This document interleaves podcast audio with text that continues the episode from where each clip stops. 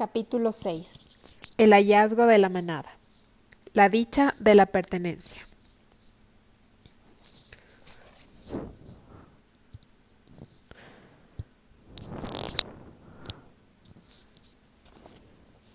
El patito feo.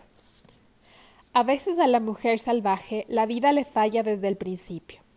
Muchas mujeres son hijas de unos progenitores que en sus infancias las estudiaban preguntándose cómo era posible que aquella pequeña intrusa hubiera conseguido introducirse a la familia.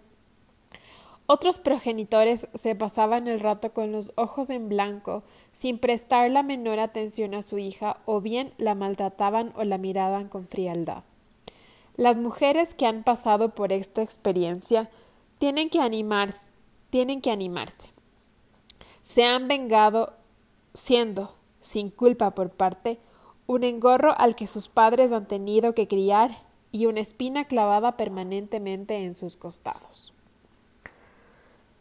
Y hasta muy posible que hoy en día sean capaces de causarles un profundo temor cuando llaman a su puerta.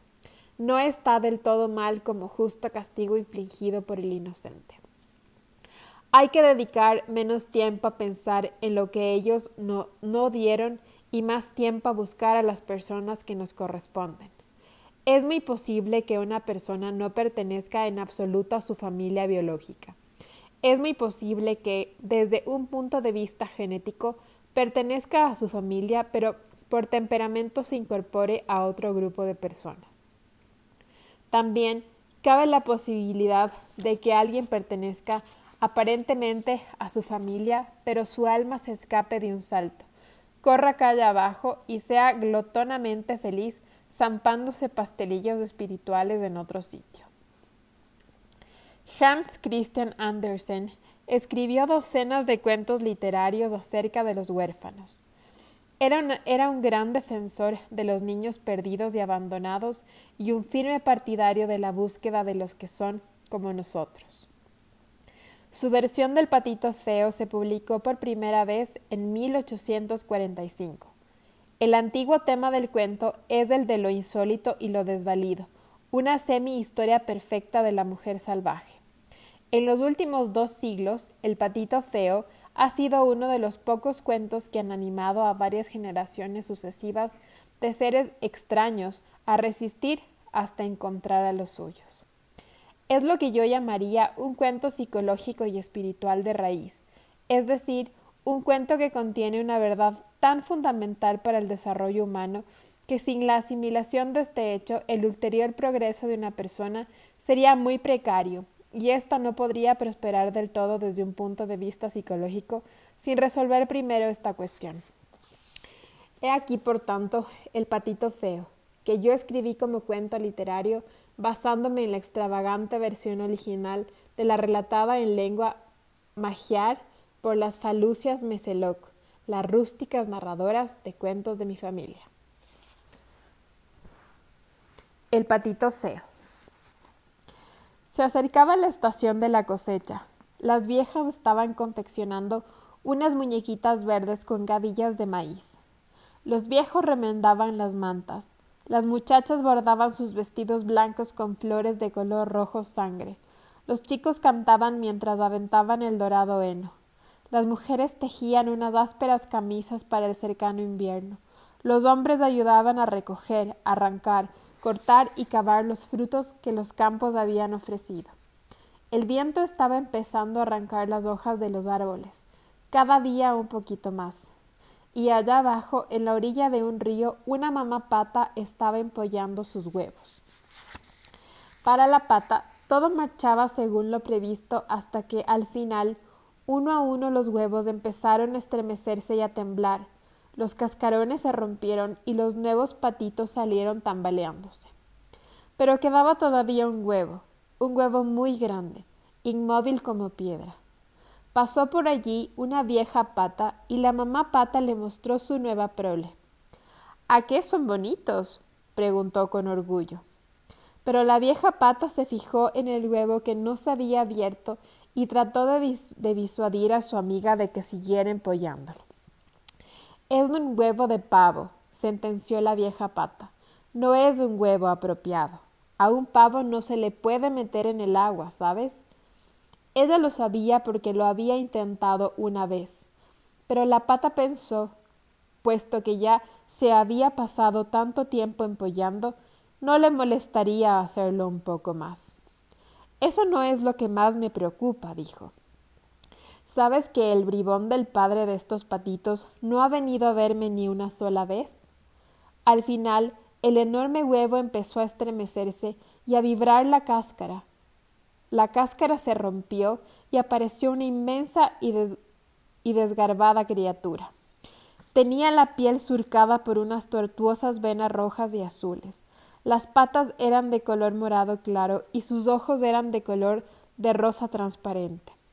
La mamá pata ladeó la cabeza y estiró el cuello para examinarlo, y no tuvo más remedio que reconocerlo. Era decididamente feo. A lo mejor es un pavo, pensó preocupada. Sin embargo, cuando el patito feo entró en el agua con los demás polluelos de la nidada, la mamá pata vio que se que sabía nadar perfectamente. Sí, es uno de los míos, a pesar de este aspecto tan raro que tiene. Aunque bien, mm, mirado, me parece casi guapo. Así pues lo presentó a las demás criaturas de la granja, pero antes de que se pudiera dar cuenta, otro pato cruzó como una exhalación el patio y picoteó al patito feo directamente en el cuello. Detente, gritó la mamapata. Pero el, el matón replicó Es tan feo y tan raro que necesita que lo intimiden un poco. La reina de los patos, con su cinta roja en la pata, comentó Vaya, otra nidada, como si no tuviéramos suficientes bocas que alimentar. Y aquel de allí tan grande y tan feo tiene que ser una equivocación. No es una equivocación, le dijo la mamá pata. Será muy fuerte. Lo que ocurre es que se ha pasado demasiado tiempo en el huevo y aún está un poco deformado. Pero todo se arreglará, ya lo verás añadió alisando las plumas del patito feo y lamiéndole los remolinos de plumas que le caían sobre la frente. Sin embargo, los demás hacían todo lo posible por hostigar de mil maneras al patito feo. Se le echaban encima volando, lo mordían, lo picoteaban, le silbaban y le gritaban. Conforme pasaba el tiempo, el tormento era cada vez peor. El patito se escondía, Procuraba esquivarlos, zigzagueaba de derecha a izquierda, pero no podía escapar. Era la criatura más desdichada que jamás hubiera existido en este mundo. Al principio su madre lo defendía, pero después hasta ella se cansó y exclamó exasperada Ojalá te fueras de aquí. Entonces el patito feo huyó, con casi todas las plumas alborotadas y un aspecto extremadamente lastimoso, Corrió sin parar hasta que llegó a una marisma. Allí se tendió al borde del agua con el cuello estirado, bebiendo agua de vez en cuando. Dos gansos lo observaban desde los, cañaverales. Oye tú, feucho, le dijeron en tono de burla, ¿quieres venir con nosotros al siguiente condado? Allí hay un montón de ocas solteras para elegir. De repente se oyeron unos disparos, los gansos cayeron con un sordo rumor y el agua del marisma se tiñó de rojo con su sangre. El patito feo se sumergió mientras a sus alrededores sonaban los disparos, se oían los ladridos de los perros y el aire se frenaba de humo. Al final, la marisma quedó en silencio y el pato corrió y se fue volando lo más lejos que pudo. Al anochecer llegó a una pobre choza. La puerta colgaba de un hilo y había más grietas que paredes. Allí vivía una vieja andrajosa, con su gato despeinado y su gallina visca. El gato se ganaba el sustento cazando ratones y la gallina se lo ganaba poniendo huevos. La vieja se alegró de haber encontrado un pato. A lo mejor pondrá huevos, pensó, y si no los pone, pondremos, podremos matarlo y comérnoslo. El pato se quedó allí donde constantemente lo atormentaban el gato y la gallina, los cuales le preguntaban ¿De qué sirve si no puedes poner huevos y no sabes cazar? A mí lo que más me gusta es estar debajo, dijo el patito, lanzando un suspiro. Debajo del vasto cielo azul o debajo de la fría agua azul. El gato no comprendía qué sentido tenía permanecer debajo del agua y criticaba al patito por sus estúpidos sueños. La gallina tampoco comprendía qué, qué sentido tenía mojar las plumas y también se burlaba del patito. Al final, el patito se convenció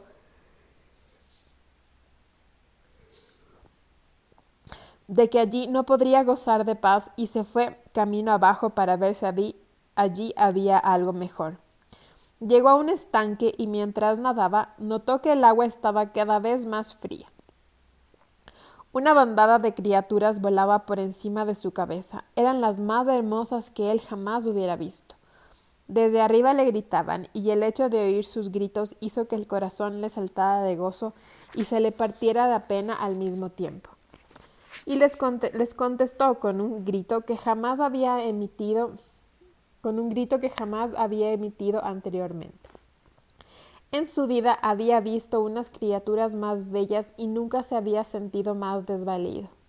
Dio vueltas y vueltas en el agua para contemplarlas hasta que ellas se alejaron volando y perdieron de vista.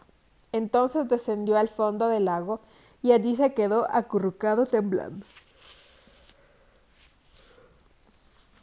Estaba desesperado, pues no acertaba a comprender el ardiente amor que sentía por aquellos grandes pájaros blancos.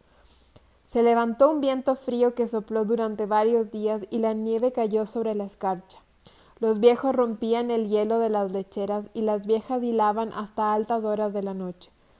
Las madres amamantaban a tres criaturas a la vez a la luz de las velas y los hombres buscaban a las ovejas bajo los blancos cielos a medianoche. Los jóvenes se hundían hasta la cintura en la nieve para ir a ordeñar, y las muchachas creían ver los rostros de jóvenes apuestos en las llamas del fuego de la chimenea mientras preparaban la comida. Allá abajo, en el estanque, el patito tenía que nadar en círculos cada vez más rápidos para conservar su sitio en el hielo. Una mañana el patito se encontró congelado en el hielo y fue entonces cuando comprendió que se iba a morir. Dos ánades reales descendieron volando y resbalaron sobre el hielo. Una vez allí estudiaron al patito. Cuidado que eres feo. le graznaron. Es una pena. No se puede hacer nada por los que son como tú. Y se alejaron volando. Por suerte, pasó un granjero y liberó al patito rompiendo el hielo con su bastón. Tomó, los brazos, tomó en brazos al patito, se lo colocó bajo la chaqueta y se fue a casa con él. En la casa del granjero los niños alargaron las manos hacia el patito, pero éste tenía miedo. Voló, voló hacia las vigas y todo el polvo allí acumulado cayó sobre la mantequilla.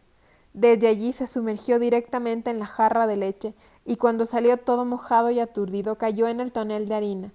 La esposa del granjero persiguió con la escoba mientras los niños se partían de risa.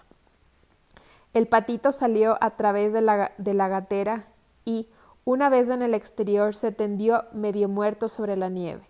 Desde allí siguió adelante con gran esfuerzo hasta que llegó a otro estanque y a otra casa, otro estanque y otra casa, y se pasó todo el invierno de esta manera alternando entre la vida y la muerte.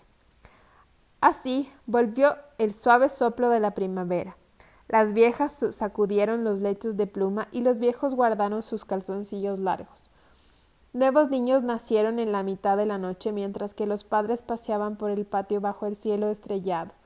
De día las muchachas se adornaban el pelo con narcisos y los muchachos contemplaban los tobillos de las chicas. Y en un cercano estanque el agua empezó a calentarse y el patito feo que flotaba en ella extendió las alas.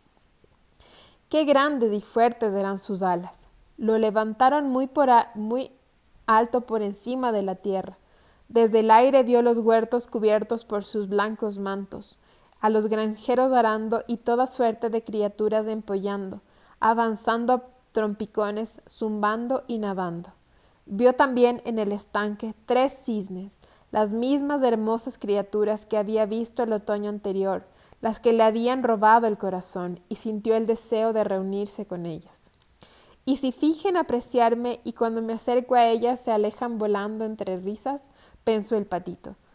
Pero bajó planeando y se posó en el estanque mientras el corazón le matrillaba con fuerza en el pecho. En cuanto lo vieron, los cisnes se acercaron nadando hacia él. No cabe duda de que estoy a punto de alcanzar mi propósito, pensó el patito. Pero si me tienen que matar, prefiero que lo hagan estas hermosas criaturas y no los cazadores, las mujeres de los granjeros o los largos inviernos. E inclinó la cabeza para esperar los golpes. Pero, oh prodigio, en el espejo del agua vio el reflejo un cisne en todo su esplendor, plumaje blanco como la nieve, ojos negros como las dendrinas y todo lo demás. Al principio el patito feo no se reconoció, pues su aspecto no era el mismo el que el de aquellas precios era el mismo que el de aquellas preciosas criaturas que tanto había admirado desde lejos. Y resultó que era una de ellas. Su huevo había rodado accidentalmente hacia el nido de una familia de patos. Era un cisne, un espléndido cisne, y por primera vez los de su clase se acercaron a él y lo acariciaron, lo acariciaron suave y amorosamente con las puntas de sus alas le atusaron las plumas con sus picos y nadaron repetidamente a su alrededor en señal de saludo. Y los niños se acercaron para arrojar migas de pan a los cisnes, exclamando Hay uno nuevo. Y, tal como suelen hacer los niños en todas las partes, corrieron a anunciarlo a todo el mundo. y las viejas bajaron al estanque y se soltaron sus largas trenzas plateadas, y los mozos recogieron en el cuenco de sus manos el agua verde del lago y se la arrojaron a las mozas, quienes se ruborizaron como pétalos. Los hombres dejaron de ordeñar simplemente para aspirar bocanadas de aire. Las mujeres abandonaron eh, sus, remiendos para reírse con sus compañeros y los viejos contaron historias sobre la longitud de las guerras y brevedad de la vida. Y uno a uno, a causa de la vida, la pasión y el paso del tiempo, todos se alejaron danzando, los mozos y las mozas se alejaron danzando, los viejos, los maridos y las esposas también se alejaron danzando, los niños y los cisnes se alejaron danzando, y nos dejaron solos, con la primavera. Y allá abajo, junto a la orilla del río, otra mamá pata empezó a, a empollar los huevos de su nido. El problema del exiliado es muy antiguo. Muchos cuentos de hadas y mitos se centran en el tema del proscrito. En tales relatos, la figura principal se siente torturada por unos acontecimientos que le rebasan, con frecuencia a causa de un doloroso descuido. En la Bella Durmiente, la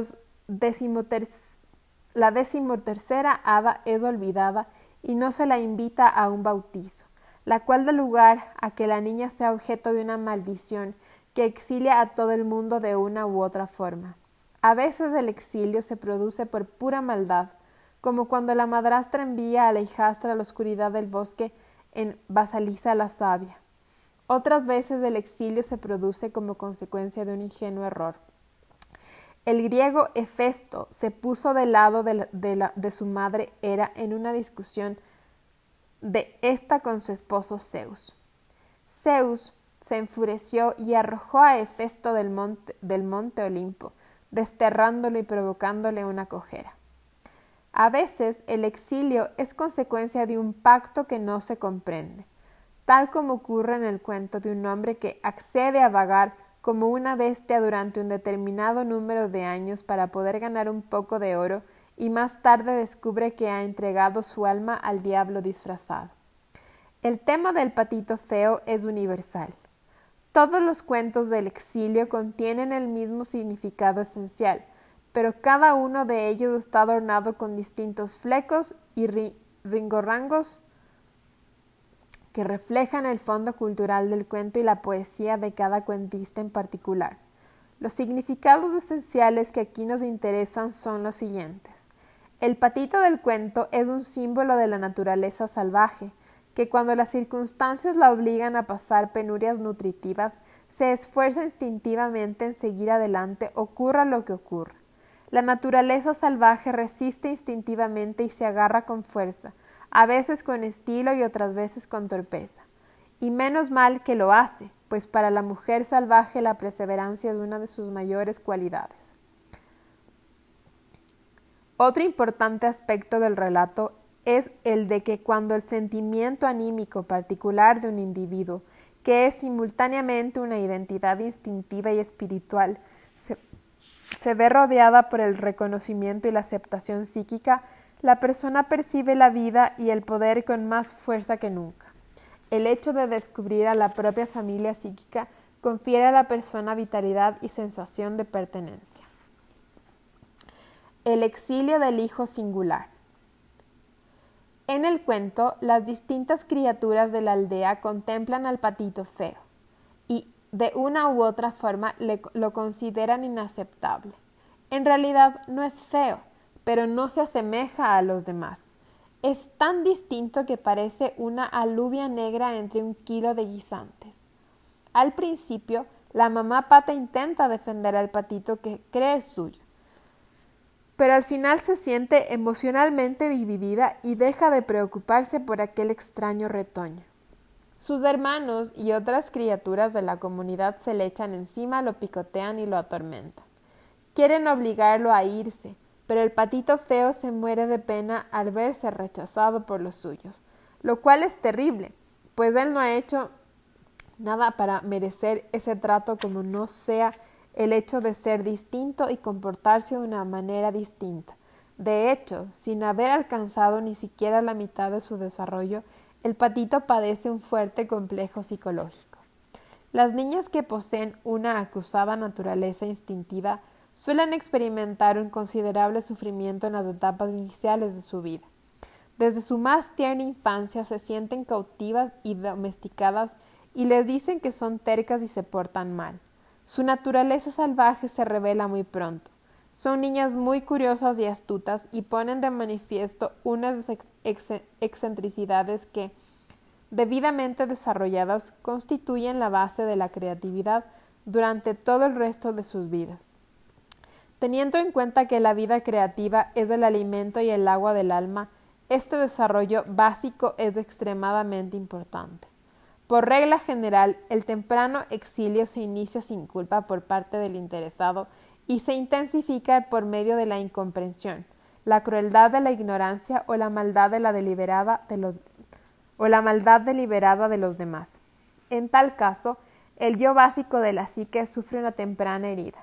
Cuando ello ocurre, una niña empieza a, creer que las imágenes negativas que su familia y su cultura le ofrecen de ella no solo son totalmente ciertas, sino que además están totalmente libres de prejuicios, opiniones y preferencias personales. La niña empieza a creer que es débil, fea e inaceptable, y así lo seguirá creyendo por mucho que se esfuerce en modificar la situación. Una niña es desterrada exactamente por las mismas razones que vemos en el patito feo.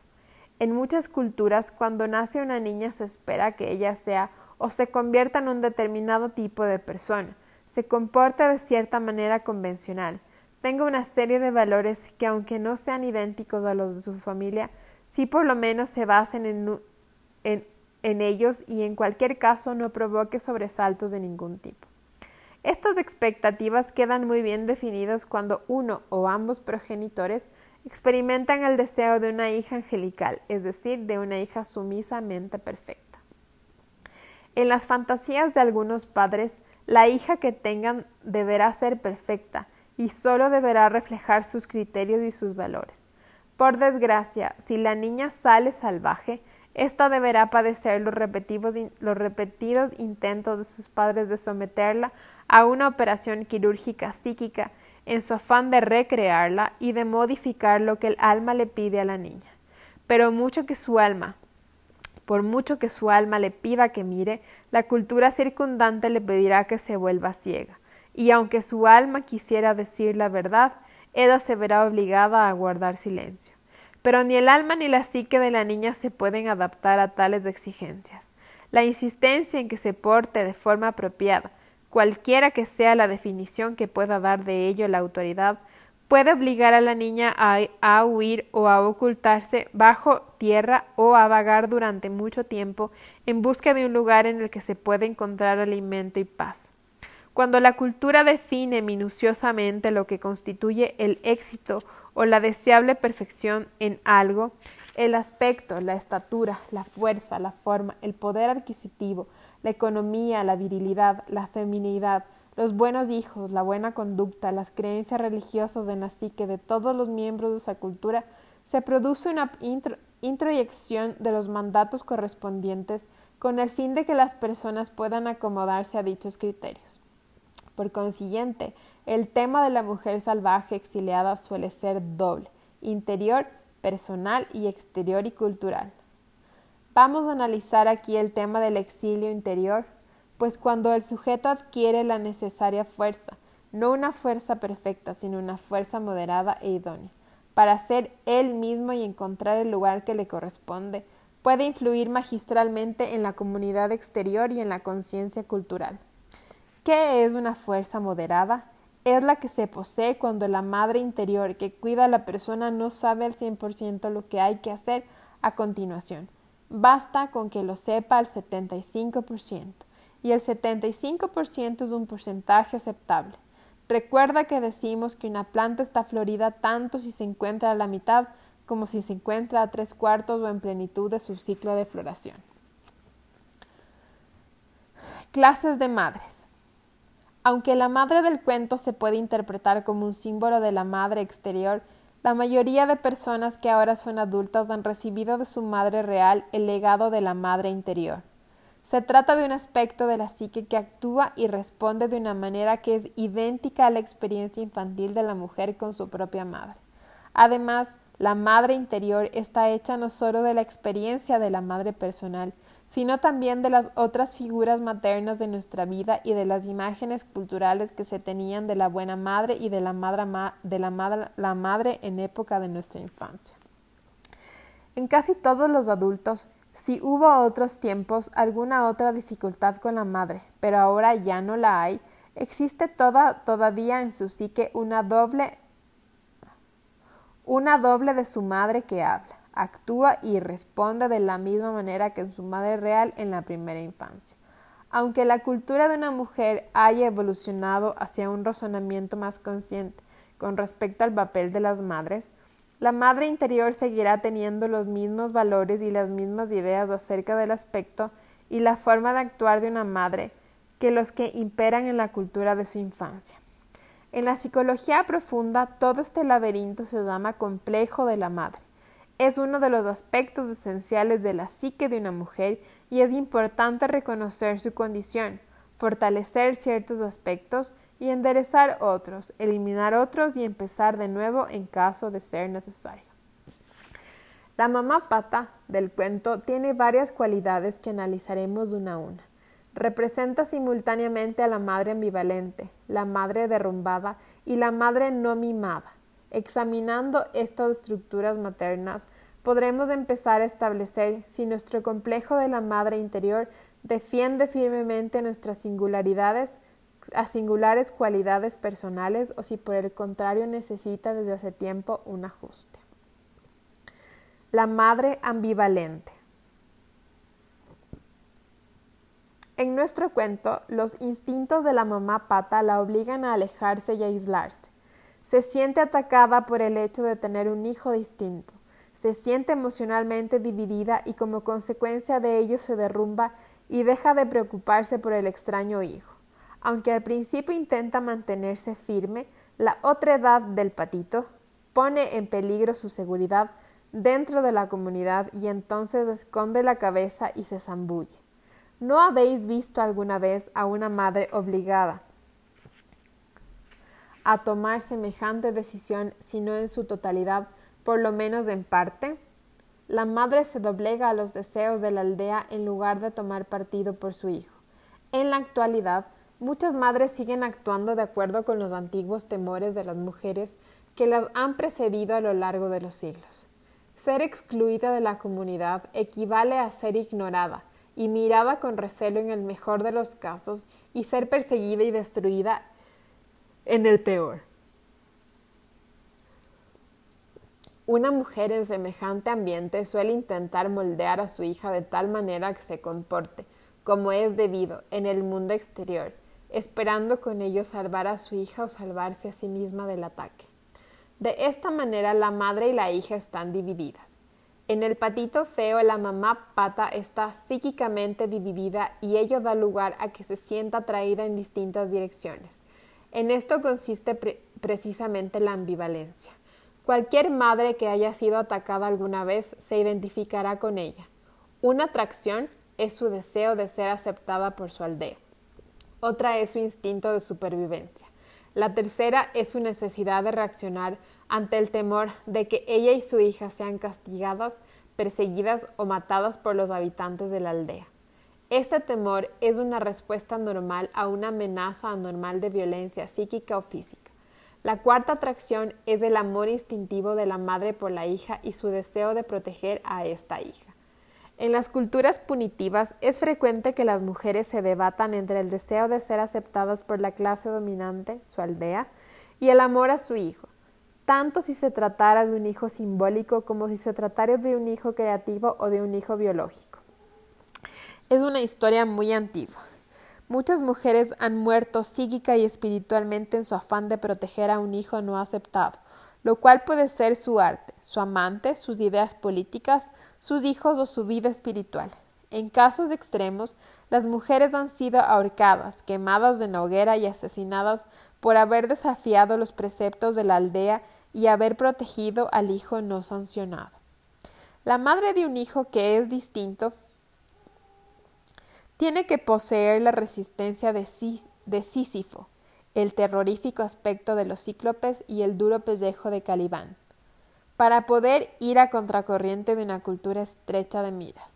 Las condiciones culturales más destructivas en las que se pueden hacer y vivir una mujer son aquellas que insisten en la necesidad de obedecer sin consultar con la propia alma, las que carecen de comprensivos rituales de perdón, las que obligan a la mujer a elegir entre su alma y la sociedad, aquellas en las que las convivencias económicas y los sistemas de castas impiden la compasión por los demás, en las que el cuerpo es considerado algo que hay que purificar o un santuario que se rige por decretos, en las que lo nuevo, lo insólito o lo distinto no suscita el menor placer, en las que la curiosidad y la creatividad son castigadas y denostadas en lugar de ser premiadas o en las que solo se premian si el sujeto no es una mujer, aquellas en las que se cometen, actos dolorosos contra el cuerpo, unos actos que encima se llaman sagrados, o que aquellas en las que la mujer es castigada injustamente por su bien,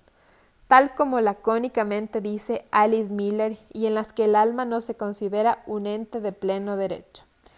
Es posible que la mujer tiene en su psique esta madre ambivalente, es posible que la mujer que tiene en su psique esta madre ambivalente ceda con demasiada facilidad y tema asumir una postura, exigir respeto, ejercer su derecho a hacer las cosas, aprenderlas y vivirlas a su manera. Tanto si estas cuestiones derivan de una estructura interior como si proceden de la cultura exterior, para que la función materna pueda resistir semejantes presiones, la mujer tiene que poseer ciertas cualidades agresivas que en muchas culturas se consideran masculinas. Por desgracia, durante varias generaciones, la madre que desea ganar el aprecio de los demás para su propia persona y para sus hijos necesitaba las cualidades que le estaban expresamente prohibidas vehemencia, intrepidez y fiereza. Para que una madre pueda criar satisfactoriamente a un hijo que en sus necesidades psíquicas y, anímicas es ligera o considerablemente distinto de lo que manda la cultura dominante, tiene que hacer acopio de ciertas cualidades heroicas, como las heroínas de los mitos. Tiene que ser capaz de encontrar y adueñarse de estas cualidades en caso de que no estén autorizadas. Tiene que guardarlas y soltarlas en el momento adecuado y tiene que defender su propia persona y aquello en lo que cree. No hay prácticamente ninguna manera de prepararse para eso como sea armándose de valor y entrando en acción. Desde tiempo inmemorial, un acto considerado heroico ha sido el remedio de la entontecedora ambivalencia. La madre derrumbada. Al final, la mamá pata ya no puede soportar el acoso que sufre el hijo que ella ha traído al mundo. Pero lo más revelador es que ya no puede tolerar el tormento que ella, a ella misma le causa a la comunidad como consecuencia de sus intentos de proteger a su extraño hijo. Y entonces se derrumba y le grita al patito, ojalá te fueras de aquí. Y el desventurado patito se va. Cuando una madre se derrumba psicológicamente, significa que ha perdido el sentido de sí misma. Puede ser una malvada madre narcisista que se considera con derecho a ser una niña, pero lo más probable es que se haya visto separada del yo salvaje y se haya derrumbado debido al temor a una amenaza real de carácter psíquico o físico. Cuando las personas se derrumban suelen resbalar hacia uno de los tres estados emocionales siguientes. Un lío, están confusas, un revolcadero, creen que nadie comprende debidamente sus tormentos, o un pozo, una repetición emocional de una antigua herida o a menudo una injusticia no reparada y por la que nadie pagó cometida con ella en su infancia. Para conseguir que una madre se derrumbe hay que provocar en ella una división emocional. Desde tiempo inmemorial, el medio más utilizado ha sido el de obligarla a elegir entre el amor a su hijo y el temor al daño que la aldea puede causarles a ella y su hijo si no se atienen a las reglas. En la decisión de Sophie, de William Styron, la heroína Sophie es una prisionera en un campo de exterminio nazi. Comparece ante la presencia del comandante nazi con sus dos hijos en brazos. El comandante la obliga a elegir cuál de sus hijos se salvará y cuál de ellos morirá, diciéndole que si se niega a hacerlo ambos niños morirán. Aunque semejante elección sea impensable, se trata de una opción psíquica que las madres se han visto obligadas a hacer a lo largo de los siglos. Cumple las reglas y mata a tus hijos o atente a las consecuencias, y así sucesivamente. Cuando una madre se ve obligada a elegir entre su hijo y la cultura, nos encontramos en presencia de una cultura terriblemente cruel y desconsiderada, una cultura que exige causar daño a una persona para defender sus propios preceptos, es verdaderamente una cultura muy enferma. Esta cultura puede ser aquella en la que vive la mujer, pero la más grave es que también puede ser la que ella lleva consigo en el interior de su mente. Hay innumerables ejemplos literales de ello en todo el mundo, y algunos de los más infames se dan en el continente americano, donde ha sido tradicional obligar a las mujeres a separarse de sus seres queridos y de las cosas que aman. En los siglos 18, 19 y 20 hubo la larga y espantosa historia de la ruptura de familias obligadas a someterse a la esclavitud. En los últimos siglos, las madres han tenido que entregar a sus hijos a la patria en tiempo de guerra y encima alegrarse de ello. Las forzadas repatriaciones se siguen produciendo hoy en día. En todo el mundo y en distintas épocas se ha prohibido a las mujeres amar y dar cobijo a quienes ellas quieren y en la forma en la que desean. Una de las opresiones contra la vida espiritual de las mujeres de las que menos se habla es la de millones de madres solteras en todo el mundo, incluso en Estados Unidos, que solo en este siglo se han visto obligadas por la moral dominante a ocultar su condición o a esconder a sus hijos o bien a matarlos o a renunciar a ellos a vivir mal bajo una falsa identidad como ciudadanas humilladas y privadas de todo derecho. Durante muchas generaciones las mujeres han aceptado el papel de seres humanos legitimizados a través de, ah, su matrimonio con un hombre. Se han mostrado de acuerdo en que una persona no es aceptable a menos que así lo decida un hombre. Sin la protección masculina, la madre es vulnerable. Es curioso que en el patito feo el padre se le mencione solo una vez cuando la madre está empollando al huevo del patito feo y se queja del comportamiento del padre de sus crías. El muy bribón no ha venido a visitarme ni una sola vez. Durante mucho tiempo en nuestra cultura, lamentablemente y por distintas razones, el padre no ha podido o no ha querido, por desgracia, estar disponible para nadie, ni siquiera para sí mismo. Se podría decir con razón que para muchas niñas salvajes el padre era un hombre derrumbado, una simple sombra que todas las noches se colgaba en el armario junto con su abrigo. Cuando una mujer tiene en el interior de su psique o en la cultura en la que vive la imagen de una madre derrumbada, suele dudar de su propia valía. Puede pensar que el hecho de escoger entre la satisfacción de sus exigencias externas y las exigencias de su alma es una cuestión de vida o muerte.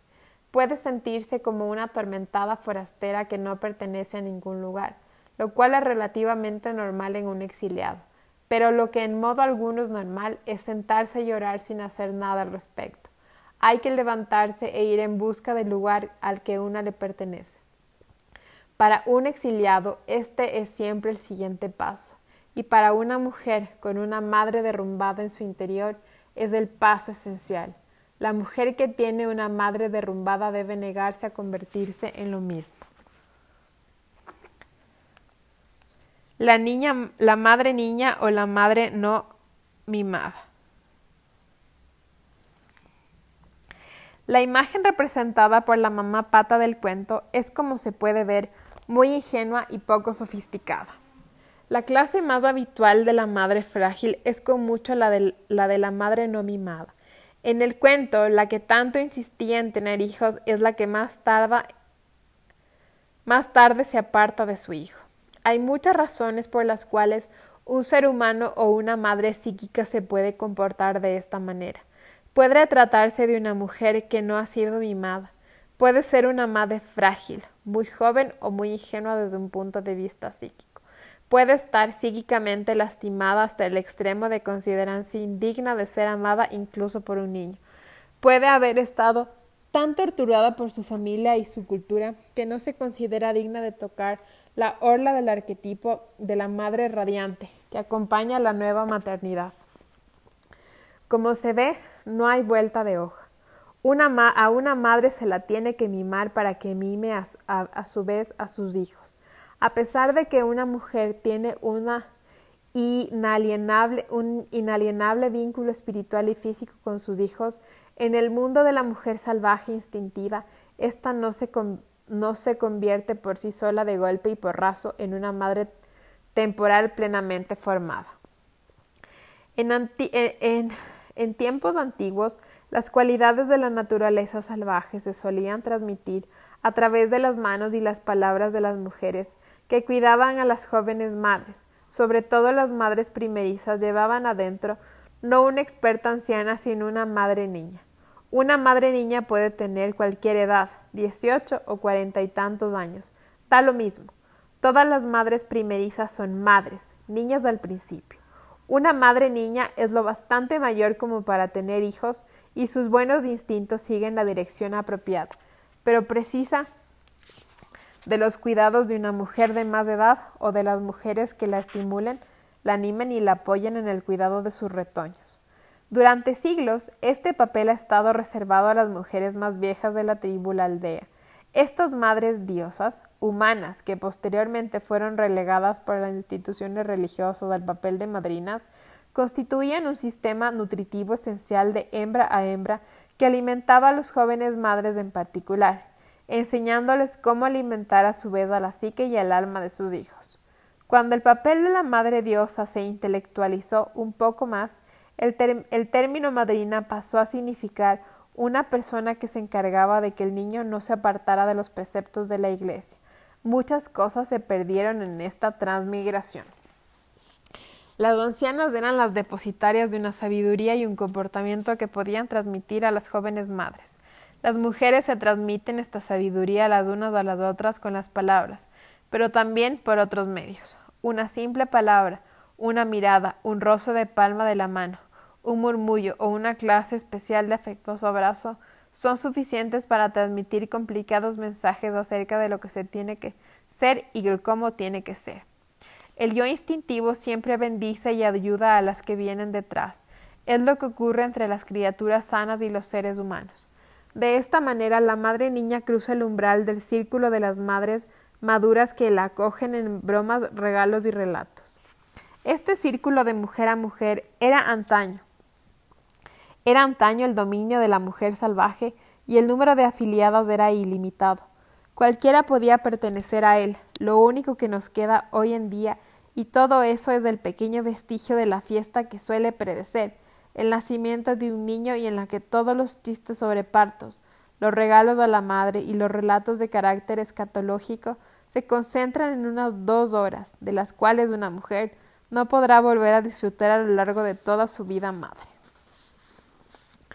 En casi todos los países industrializados actuales, la joven madre pasa por el embarazo y el parto e intenta cuidar de su hijo en solitario. Es una estrategia de, de enormes proporciones, puesto que muchas mujeres son hijas madres frágiles, madres niñas y madres no mimadas. Es muy posible que posean un estilo interno de cuidados maternales parecido al de sus madres.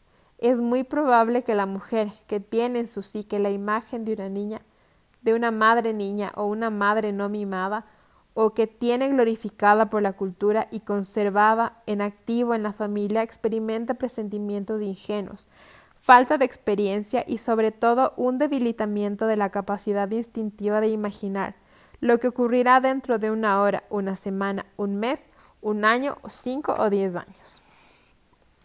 La mujer que lleva dentro de un, dentro una madre niña adopta el aire de una niña que se, que se las quiere dar de madre. Las mujeres que se encuentran en esta situación suelen poner de manifiesto una actitud generalizada de viva todo, una variedad de hipermaternalismo en la que se esfuerzan por hacer todo y serlo todo para todo el mundo. No pueden guiar ni apoyar a sus hijos, pero al igual que los hijos del granjero del patito feo, que se alegran tanto de tener a aquella criatura en casa, pero no saben prodigarle los cuidados que necesita, la madre niña acaba dejando a su hijo sucio y apaleado. Sin darse cuenta, la madre niña tortura a sus hijos con varias modalidades de atención destructiva y en algunos casos por falta de la necesaria atención. A veces la madre frágil es a su vez un cisne que ha sido criado por unos patos no ha conseguido descubrir su verdadera identidad lo bastante temprano como para que sus hijos puedan beneficiarse de ello. Después, cuando su hija tropieza con el gran misterio de la naturaleza salvaje de lo femenino en la adolescencia, ella también experimenta punzadas de identificación e impulsos de cisne. Toda búsqueda de identidad por parte de la hija puede dar lugar al comienzo de un viaje de un viaje virginal de la madre en busca de su yo perdido. Entre madre e hija habrá por tanto en el sótano de la casa dos espíritus salvajes, dándose la mano en espera de los que llamen desde arriba.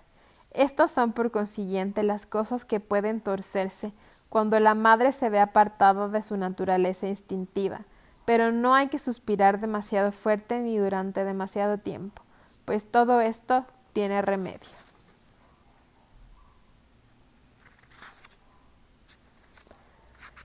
La madre fuerte, la hija fuerte. El remedio consiste en mimar amorosamente a la joven madre que una lleva adentro, lo cual se consigue por medio de mujeres del mundo exterior más sabias y maduras, preferentemente templadas como el acero y robustecidas por el fuego tras haber pasado por lo que han tenido que pasar. Cualquiera que sea el precio que se tenga que pagar incluso hoy día, sus ojos ven, sus oídos oyen, sus lenguas hablan y son amables. Aunque hayas tenido la, la madre más maravillosa del mundo, es posible que al final llegues a tener más de una. Tal como tantas veces les he dicho a mis hijas, sois hijas de una madre, pero con un poco de suerte tendréis más de una, y entre ellas encontraréis casi todo lo que necesitáis. Sus relaciones con todas las madres serán probablemente de carácter progresivo, pues la necesidad de guía y de consejo nunca termina ni conviene que termine desde el punto de vista de la profunda vida creativa de las mujeres. Las relaciones entre las mujeres, tanto si son entre mujeres que comparten la misma sangre como si son entre compañeras psíquicas, entre analista y paciente, profesora y alumna o almas gemelas, son relaciones de parentesco de la máxima importancia.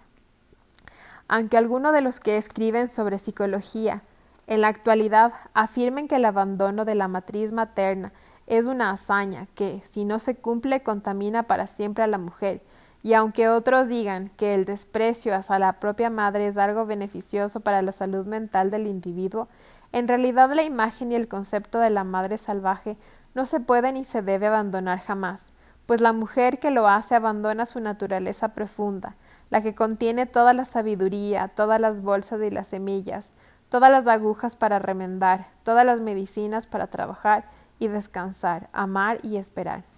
Más que deshacernos de la madre, nuestra intención tiene que ser la de buscar una madre sabia y salvaje.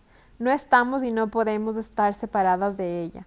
Nuestra relación con esta madre espiritual tiene que girar incesantemente, tiene que cambiar incesantemente y es una paradoja. Esta madre es la escuela en la que hemos nacido, una escuela en la que somos simultáneamente alumnas y profesoras durante toda la vida, tanto si tenemos hijos como si no, tanto si, si cultivamos el jardín como si cultivamos la ciencia o el vibrante mundo de la poesía, siempre tropezaremos con la madre salvaje en nuestro camino hacia otro lugar, y así tiene que ser. Pero, ¿de qué mujer ¿Qué, pero, ¿qué decir de la mujer que ha pasado realmente por la experiencia de una madre destructiva en su infancia? Por supuesto que este periodo no se puede borrar, pero se puede suavizar. No se puede endulzar, pero ahora no se puede reconstruir debidamente y con toda su fuerza. No es la reconstrucción de la madre interior lo que tanto asusta a muchas, sino el temor de que haya muerto algo esencial, algo que jamás podrá volver a la vida, algo que no recibió alimento porque la madre psíquica estaba muerta. A muchas mujeres les digo que se tranquilicen porque no están muertas ni mortalmente heridas. Tal como ocurre en la naturaleza, el alma y el espíritu cuentan con unos recursos sorprendentes. Como los lobos y otras criaturas, el alma y el espíritu pueden vivir con poco y a veces pueden pasarse mucho tiempo sin nada. Para mí, este es el milagro más grande que puede haber. Una vez yo estaba trasplantando un seto vivo de lilas. Un gran arbusto había muerto por misteriosas razones, pero los demás estaban cubiertos de primaverales flores moradas. Cuando lo saqué de la tierra, el arbusto muerto, crujía como las quebradizas cáscaras de los cacahuates.